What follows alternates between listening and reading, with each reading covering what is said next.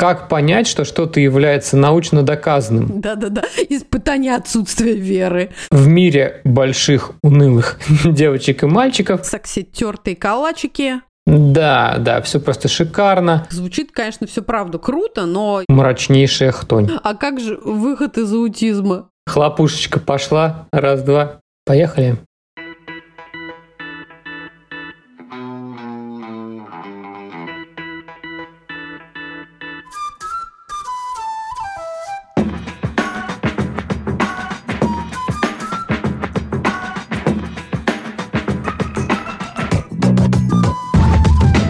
Привет, друзья! Меня зовут Миша, и это подкаст «Вася in Space», подкаст о родительстве в непростых условиях. А меня зовут Катя, мы родители троих детей. Старшая дочь Женя, младшая Тоня, а у нашего среднего сына Василия расстройство аутистического спектра. Где бы вы сейчас ни находились, на кухне или в машине, в холле коррекционного центра школы или больничного отделения, а может быть вы пытаетесь прийти в себя после полного забот дня и очередной дозы новостей, добро пожаловать, устраивайтесь поудобнее. Не забудьте наушники. Не все темы, которые мы будем обсуждать, подходят для ушей ваших крошек. Вася из Space. Спасибо всем, кто в силу своих возможностей продолжает поддерживать нас на Patreon, а также всем, кто поддерживает нас на Бусти. Для всех друзей нашего подкаста в России, кроме аккаунта на Бусти, мы добавили ссылку на разовые чаевые. Ваша поддержка очень важна для нас. Все ссылки вы сможете найти в описании выпуска, в нашем Телеграм и в Инстаграм аккаунте. Ура! Хорошо. Ое! 17 выпуск какой? 17-й? 17-й. Мы как большие, Да, уже большие студенты. да, первый курс. Ам, в общем, я работаю в службе ранней помощи. И наша компания предоставляет услуги ABA, прикладного анализа поведения, семьям, воспитывающим детей с аутизмом от полутора лет до шести лет. Мгм. И у меня в работе а, часто происходит следующая ситуация. Родитель просит поменять расписание ребенка, уменьшив количество его часов в пользу какого-то другого занятия. Выглядит это примерно так. Например, вместо старта терапии в 9, как обычно, семья предлагает начинать терапию в 10.30, потому что они выбирают занятие с каким-то другим специалистом на 30 минут в другом центре. То есть, что происходит? Полтора часа бесплатной ABA-терапии меняется на 30 минут другого направления. То есть 30 минут они, берут на дорогу туда, 30 на обратно, и вот, грубо говоря, не очень равномерное распределение получается. Надо сказать, что в том центре, скорее всего, тоже бесплатно. И вот про вот этот выбор, так как эта ситуация типична, вот, мы хотим сегодня поговорить. Как выбирать? Да, друзья, мы, как всегда, с вами просто болтаем, и мы просто такие вот настоящие секси-тертые калачики, терпевшие крушение на скоростях. Просто сидим и рассуждаем, и делимся опытом, своими мыслями, и вообще пытаемся немножко разобраться. Да, а спрос на коррекционные услуги рождает предложение, и на рынке образовательных и медицинских, кстати, услуг на обоих этих рынках совершенно неясно, как сделать выбор, потому что Мгм. выбора слишком много, потому что везде у всех все очень круто, а, все супер успехи, отзывы довольных родителей, Успешные успехи! да, да, все просто шикарно. И одно обидно, выход из аутизма, в кавычках, больше никто не продает. Вот. Раньше давали по акции, а вот теперь уже нет. Да, не успели мы, видишь, с тобой запрыгнуть в уносящийся от нас э, вагон. Да, но мы запрыгнем с тобой в волшебный школьный автобус. Е, Волшебный желтый школьный автобус. Точно, как а, в мультике и в книжке одноименной, кстати. Друзья, мы сейчас с вами надеваем думательные шапочки, как говорят здесь наши местные учителя. Всегда очень забавно. Миха, как они это говорят? Um, thinking hats? Yes! Одеваем наши думательные шапочки и отправляемся в загадочный и непредсказуемый мир интригующей пурги и невероятных возможностей, которые предлагают нам на пути особого родительства. За рулем сегодня будет Михаил, а я, если что, покажу вам, где у нас тут аварийный выход, кислородные маски, ну и бумажные пакетики. Поехали. Ей! Окей. Как говорил один из моих любимых педиатров, Федор Катасонов, термин «доказательная медицина» — это как масло масляное. Медицина не должна быть недоказательной. Если у медицины нет доказательств, это магия. Мы не против магии до тех пор, пока она так и называется, и мы понимаем, что платим за магию. Вот ты говоришь про Катасонова, а я все время вспоминаю, был такой герой удара на Ароновске в фильме «Пи». Угу. А, какой-то там был такой профессор, который с главным героем все время в го играл. Ага. И он говорил так, как только ты отказываешься от научного метода, ты уже не математик, ты нумеролог. И чтобы не тыкать пальцем наугад, мы немного поболтаем сегодня с вами про доказательные методики и вообще, что такое evidence-based или научно доказанное. Так вот, научно доказанный метод или evidence-based therapy или evidence-based intervention – это метод, который продемонстрировал свою эффективность в эксперименте под наблюдением группы ученых. Этот эксперимент или эксперименты можно повторить э, с таким же результатом. Дизайн эксперимента, то есть то, как он сделан, не вызывает вопросов, и эти данные корректируются с учетом новых поступлений данных. Mm-hmm. То есть, если, например, какие-то ребята что-то установили, а последующие ребята узнали что-то новое, то предыдущий результат не будет уже верным. Он уже должен будет быть обработан в соответствии с теми новыми данными, которые поступили. Круто? Да, очень. Звучит круто все, конечно, Мих, и это было бы отлично, но я боюсь, что проблема в том, что вообще-то не все, как ты, готовы рыться в исходных данных каждого метода. Точно. Да, я тоже не роюсь, и ни у кого вообще-то нет этого времени. Но бывают такие моменты, когда есть срок подумать, и решение может быть при этом важным. Например, представим себе ситуацию, что нутрициолог говорит, что надо обязательно ввести в рацион зерна подсолнечника. Ну, гипотетически. А у ребенка уже есть набор, например, 10 наименований продуктов. Угу. Он чувствителен к еде, есть ага. проблемы с тем, чтобы ввести новые продукты. И вот здесь вопрос. Стоит ли работать над расширением его пищевого рациона, потому что это будет энергозатратно, это будет а, финансово затратно, требуется очень высококвалифицированный специалист, чтобы это делать. И вот здесь это как раз то решение, где, возможно, стоит еще раз эту тему изучить. Ну да, или когда тебе рекомендуют отгрузить десятки тысяч долларов за полет за границу да. на уколы. Да. Это все тоже, конечно, очень непростая история и вызывает, в общем-то, конечно, много и ажиотажа, с одной стороны, и интереса, да. но и вопросов, и волнения. Или, например, если вот уже долго сидели на безглютеновой диете, и есть какая-то неясность с врачами, не очень понятно, стоит ли это дело продолжать, все равно в какой-то момент у нас получается такая ситуация, что нам требуется какое-то изменение, или нам требуется начать какие-то вмешательства, с которыми мы не знакомы. У нас есть какие-то мнения, но мы не уверены, и нужно а, проверить, верно ли мы принимаем решение. Вот. Да, понятно. В общем, те, кто слушает нас давно, скорее всего, сейчас вместе с нами и скажут. Похоже, придется все изучать самому. Да, мы еще часто говорили про то, что нужно перебрать несколько врачей, и в мире больших унылых девочек и мальчиков очень многое надо, к сожалению, изучать самому. И тут вопрос, как понять, что что-то является научно доказанным? И ответ – это публикации в первую очередь. И есть четыре основных пункта в публикациях, которые стоит проверить. Барабанная дробь. Первый пункт. Если публикации вообще. То есть, если метод которому нас склоняют или мы склоняемся, не имеет никаких опубликованных данных о себе, нету никакой информации опубликованной, то, скорее всего, это какая-то мрачнейшая хтонь. Пункт 2. Если публикации есть. Дальше я буду говорить про то, что вообще если мы оцениваем то направление, куда мы собираемся двигаться, то в идеале, конечно, чтобы на сайте, в центре, может быть, куда мы пришли, у специалиста, с которым мы общаемся, были какие-то для нас документы. Чаще всего всякие PDF-статьи или хотя бы ссылки на статьи в научных журналах или в монографиях, например, про то, что вот это, с чем мы имеем дело. И если у нас есть на руках публикации, то первое, что там должно быть, это экспериментальные и контрольные группы.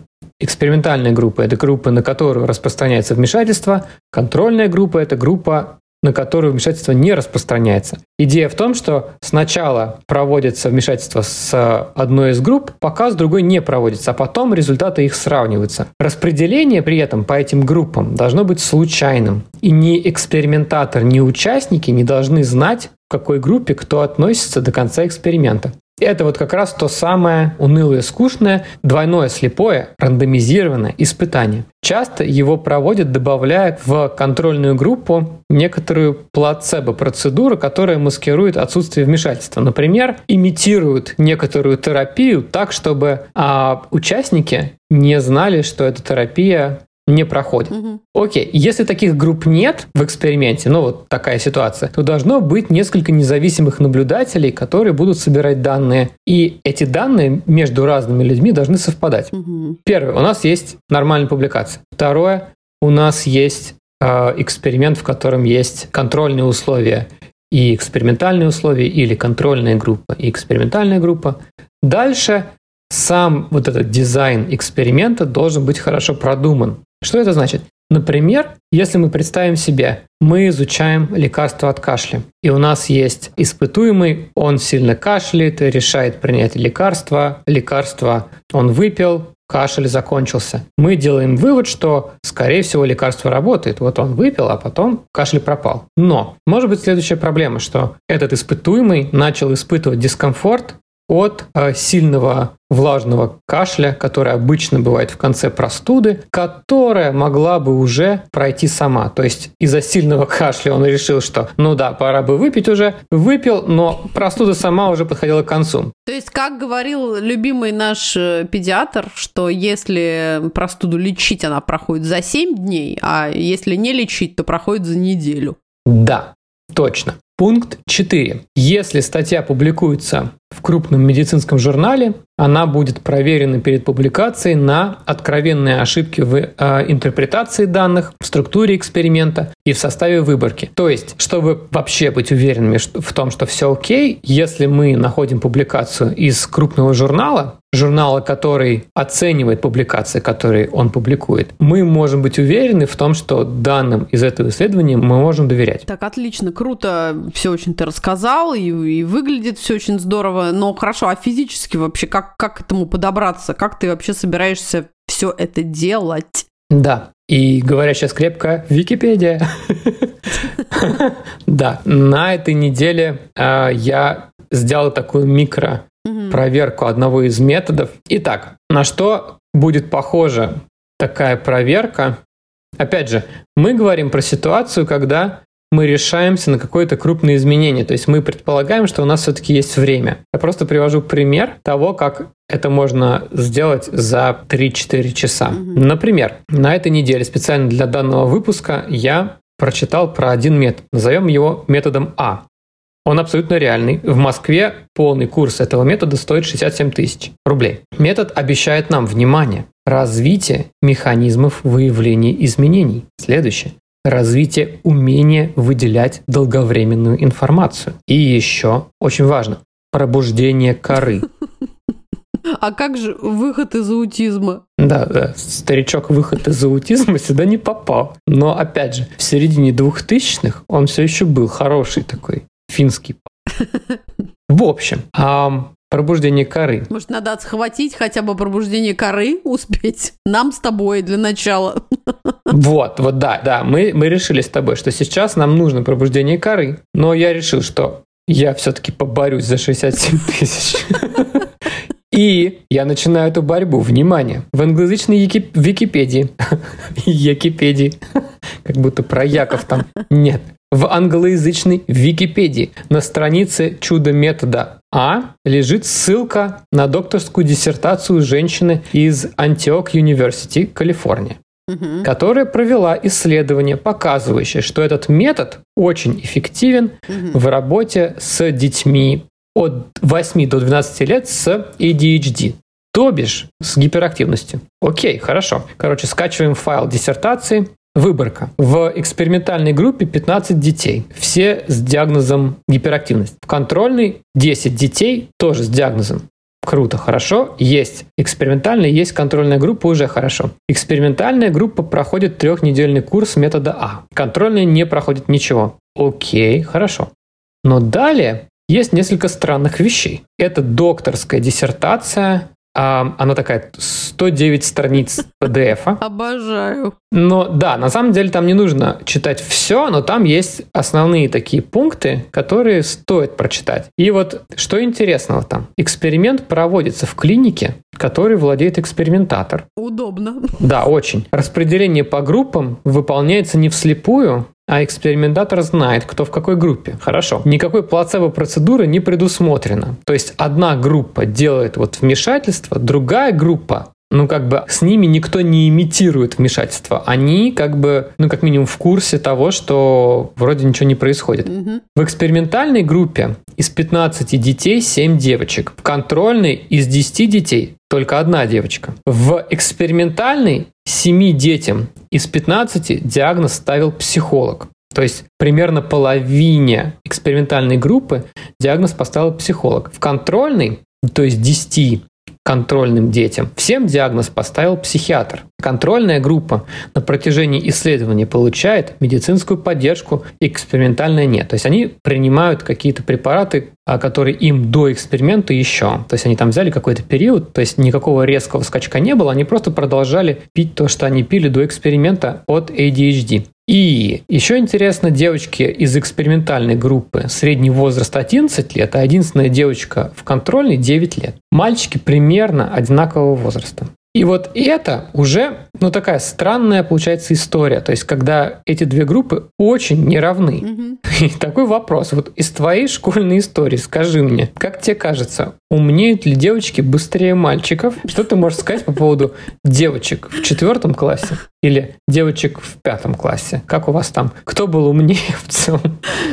Да, конечно, нетолерантный вопрос. Окей, но на самом деле да, сложновато так вспомнить. Я как не очень хорошо помню этот школьный период, но вообще у меня в целом есть э, чувство, что в определенном возрасте девочки действительно развиваются быстрее мальчиков. Я еще знаю про то, что паттерны ЭЭГ у девочек и мальчиков отличаются, и проявление ADHD или гиперактивности у девочек и мальчиков тоже различаются. Да. В общем, и еще такая мысль у меня возникает.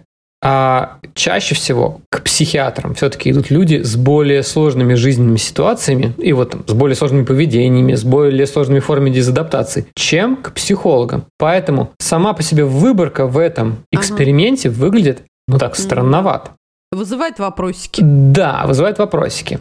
Теперь, например, мы берем другое исследование. То есть сначала я открыл американскую Википедию, потом я открыл русскую Википедию. И там из ссылок была следующая ссылка. Мы берем исследование того же метода А, и это исследование уже не диссер из Флориды, а это маленькая публикация в крупном журнале Journal of Autism and Developmental Disorders. Это такой международный журнал, а, в котором как раз вот это вот происходит peer review процесс, когда а, редакторы журнала, научные редакторы, они отбирают статьи по своим критериям, а, смотрят чтобы статья была качественной. Так вот, в этот раз метод А э, исследует его эффективность в работе с ребятами с РАС. Выборка такая. А, Там есть группа 11 детей с диагнозом аутизм. Она делится на две группы 5 и 6 человек. Одна проходит трехнедельный курс метода А в начале, а другая проходит э, этот курс в конце. То есть на самом деле там вот есть вот это экспериментальные и контрольные условия, а не группы. И если вмешательство не происходит, то с ними имитируют некоторую деятельность, похожую на вмешательство, то есть это плацебо-процедура. Ага. В обеих группах по одной девочке. То есть вот здесь никаких перевесов вот таких по полу участников, например, нет. И что по результатам? Эффекта нет. То есть после трех недель метода А ничего. У нас было первое исследование, которое доказало эффективность в работе с гиперактивными после трех недель метода А. Есть второе исследование, которое не показало, что три недели метода А чем-то помогают при расстройстве аутического спектра. Сейчас может во- возникнуть вопрос. Слушайте, там были вот ребята гиперактивные, а здесь СРАС.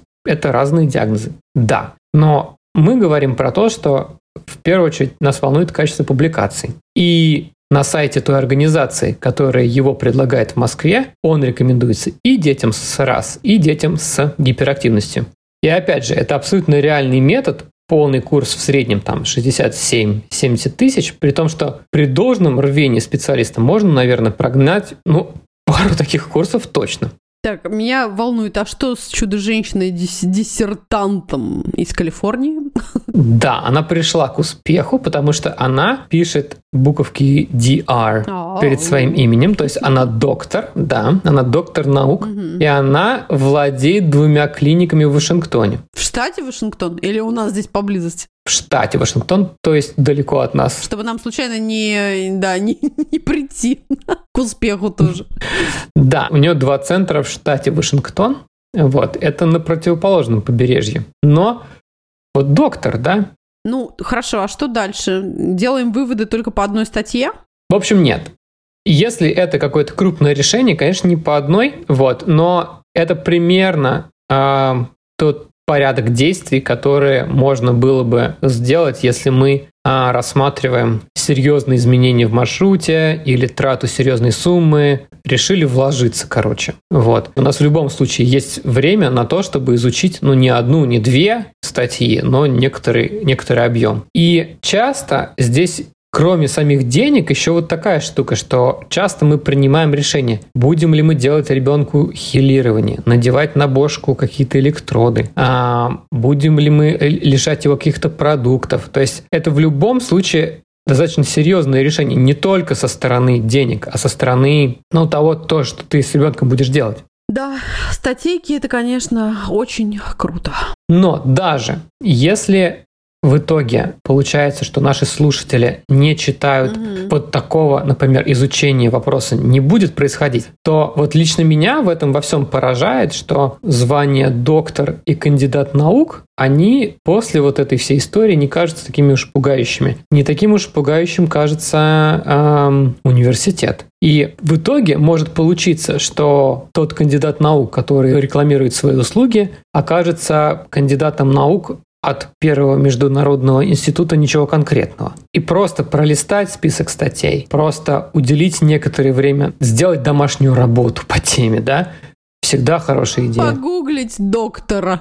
Да, погуглить доктора, да. Да, окей. Но кроме отсутствия доказательств эффективности, есть еще всякие просто красные флажки, которые могут подсветить всякую псевдонаучную пургу. Угу. Скажи, вот когда ты об этом думаешь, какие красные флажки приходят тебе в голову, что ты видишь такого, что ты понимаешь, что что-то не так. Ну, меня больше всего бесит, когда меня торопят. То есть, э, ну, знаешь, вот эти все только сейчас, сегодня, последний курс, в последний раз, надо срочно успеть. Да, точно. Когда какая-то штука продается с искусственным ажиотажем. А, это вот эта наша думательная шапочка плюс 2 превращается в шлем шута интеллект минус 5, пропусти клетку старт и не собирай 200 баксов. Да. Окей. Мне еще в голову приходят а, всякие авторские методики. Я одно время сам хотел, чтобы у меня была такая супер авторская методика, и все было так неоднозначно, артово, сложно. И называлась твоим именем авторская методика Михаила Игнатова, Игнатов или мистер Микаэл Игнатов. Потому что да, да, это отдельная история. Это, знаешь, не только методика твоим именем, но еще когда у тебя есть институт с твоим именем. Это просто огнище. А можешь назвать институт моим именем, пожалуйста?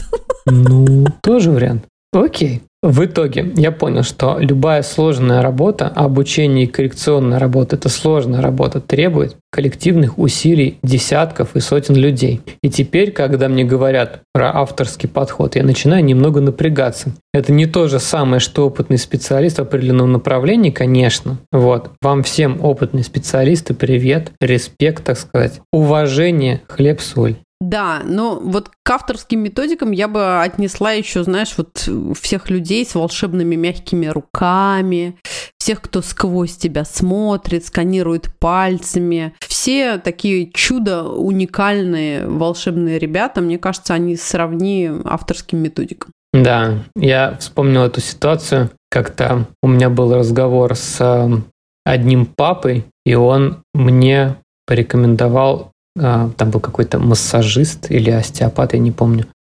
которому ходили все ФСБшники знакомые и все какие-то батюшки, вот это вот весь этот контингент такой. И в какой-то момент я прям так подумал, а может стоит? Боги, боги. Да, да. Грешен, грешен. А потом я понимаю, что вот эта история про то, что моему ребенку так помогло, а у него там очереди сидят, и вот эта вот аура того, что такой важный человек, и вот моему так помог, все-таки ты знаешь человека с аутизмом, ты знаешь только одного человека с аутизмом. Наши дети разные. И то, что даже если помог, Да, это не значит, абсолютно. что у моего ребенка раз, у твоего ребенка раз, и им обоим вот этот человек поможет. Поэтому это был такой, как это, знаешь, а, испытание твоей веры. Или испытание твоей веры в науку, скорее. Да-да-да. Испытание отсутствия веры. Да, испытание отсутствия веры. Слушай, ну да, ну, ну, блин, ну правда, всем же хочется нам чудес. И вот, ну, я думаю, а как же люди вот скажут, а где свобода выбора? А выбора ограничивать нельзя. Выбор должен быть. Да, но если тебя обманывают, это не выбор. И вот это уже лирическое отступление, но мне вот что обидно. На сайте некоторых организаций можно встретить такую строку. Эм, двоеточие, кавычки открываются. Является поддерживающей терапией и не заменяет занятия с другими специалистами. Кавычки закрываются. Что это буквально означает? Вот те ребята научат вашего ребенка ходить на горшок, а вот мы с удовольствием разделим с ними этот успех. Это супер удобно. А мы БАДы. Да. Да. Я вот знаешь, о чем еще хотела сказать?